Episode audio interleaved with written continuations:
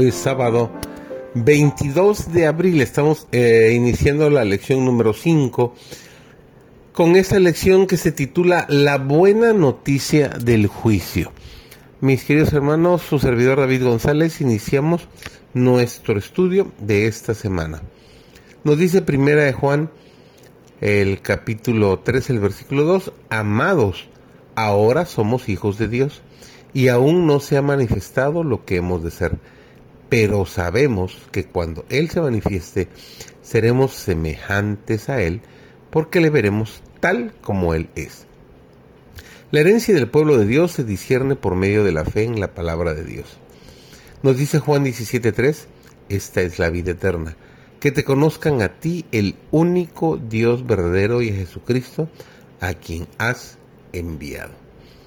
Mediante la fe, los hijos de Dios obtienen un conocimiento de Cristo y acarician la esperanza de su aparición para juzgar al mundo con justicia, hasta que llega a ser una gloriosa expectación, porque entonces le verán tal como Él es, y serán hechos semejantes a Él, y estarán siempre con el Señor.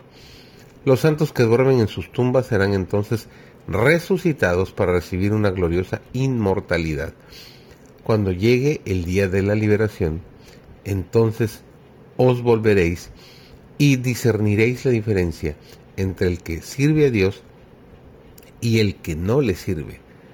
Cuando Cristo venga será para ser admirado por todos los que creyeron, y los reinos de este mundo han de ser los reinos de nuestro Señor y Salvador Jesucristo. Eclesiastes 12, el versículo 14 nos dice, porque Dios traerá toda obra a juicio, juntamente con toda cosa encubierta, sea buena o sea mala. El Señor pronto vendrá en las nubes de los cielos con poder y grande gloria. ¿No hay acaso suficientes elementos implícitos en las verdades que giran en torno de este acontecimiento y en la preparación esencial para el que para el que nos hagan pensar solemnemente en nuestro deber? Debemos presentar este asunto delante de la gente en forma definida y clara. Mateo el capítulo 25, los versículos 31 y 32, nos dice, cuando el Hijo del Hombre venga en su gloria, serán reunidas delante de él todas las naciones.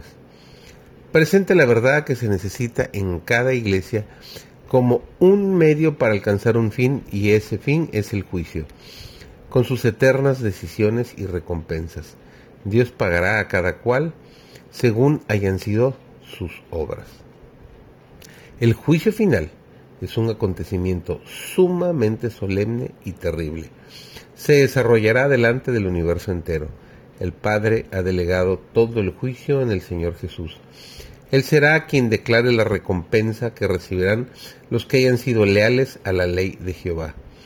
Dios será honrado y su gobierno reivindicado y glorificado, y ello en presencia de los habitantes de los mundos no caídos. El gobierno de Dios será reivindicado y exaltado en la mayor medida posible.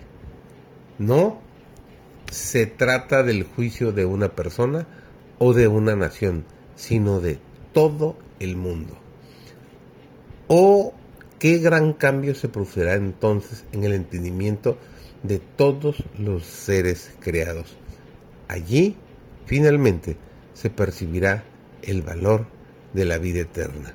Ojalá que nosotros seamos parte de esa recompensa, vida eterna para cada uno de nosotros. Que el Señor te bendiga y tengas un excelente inicio de semana.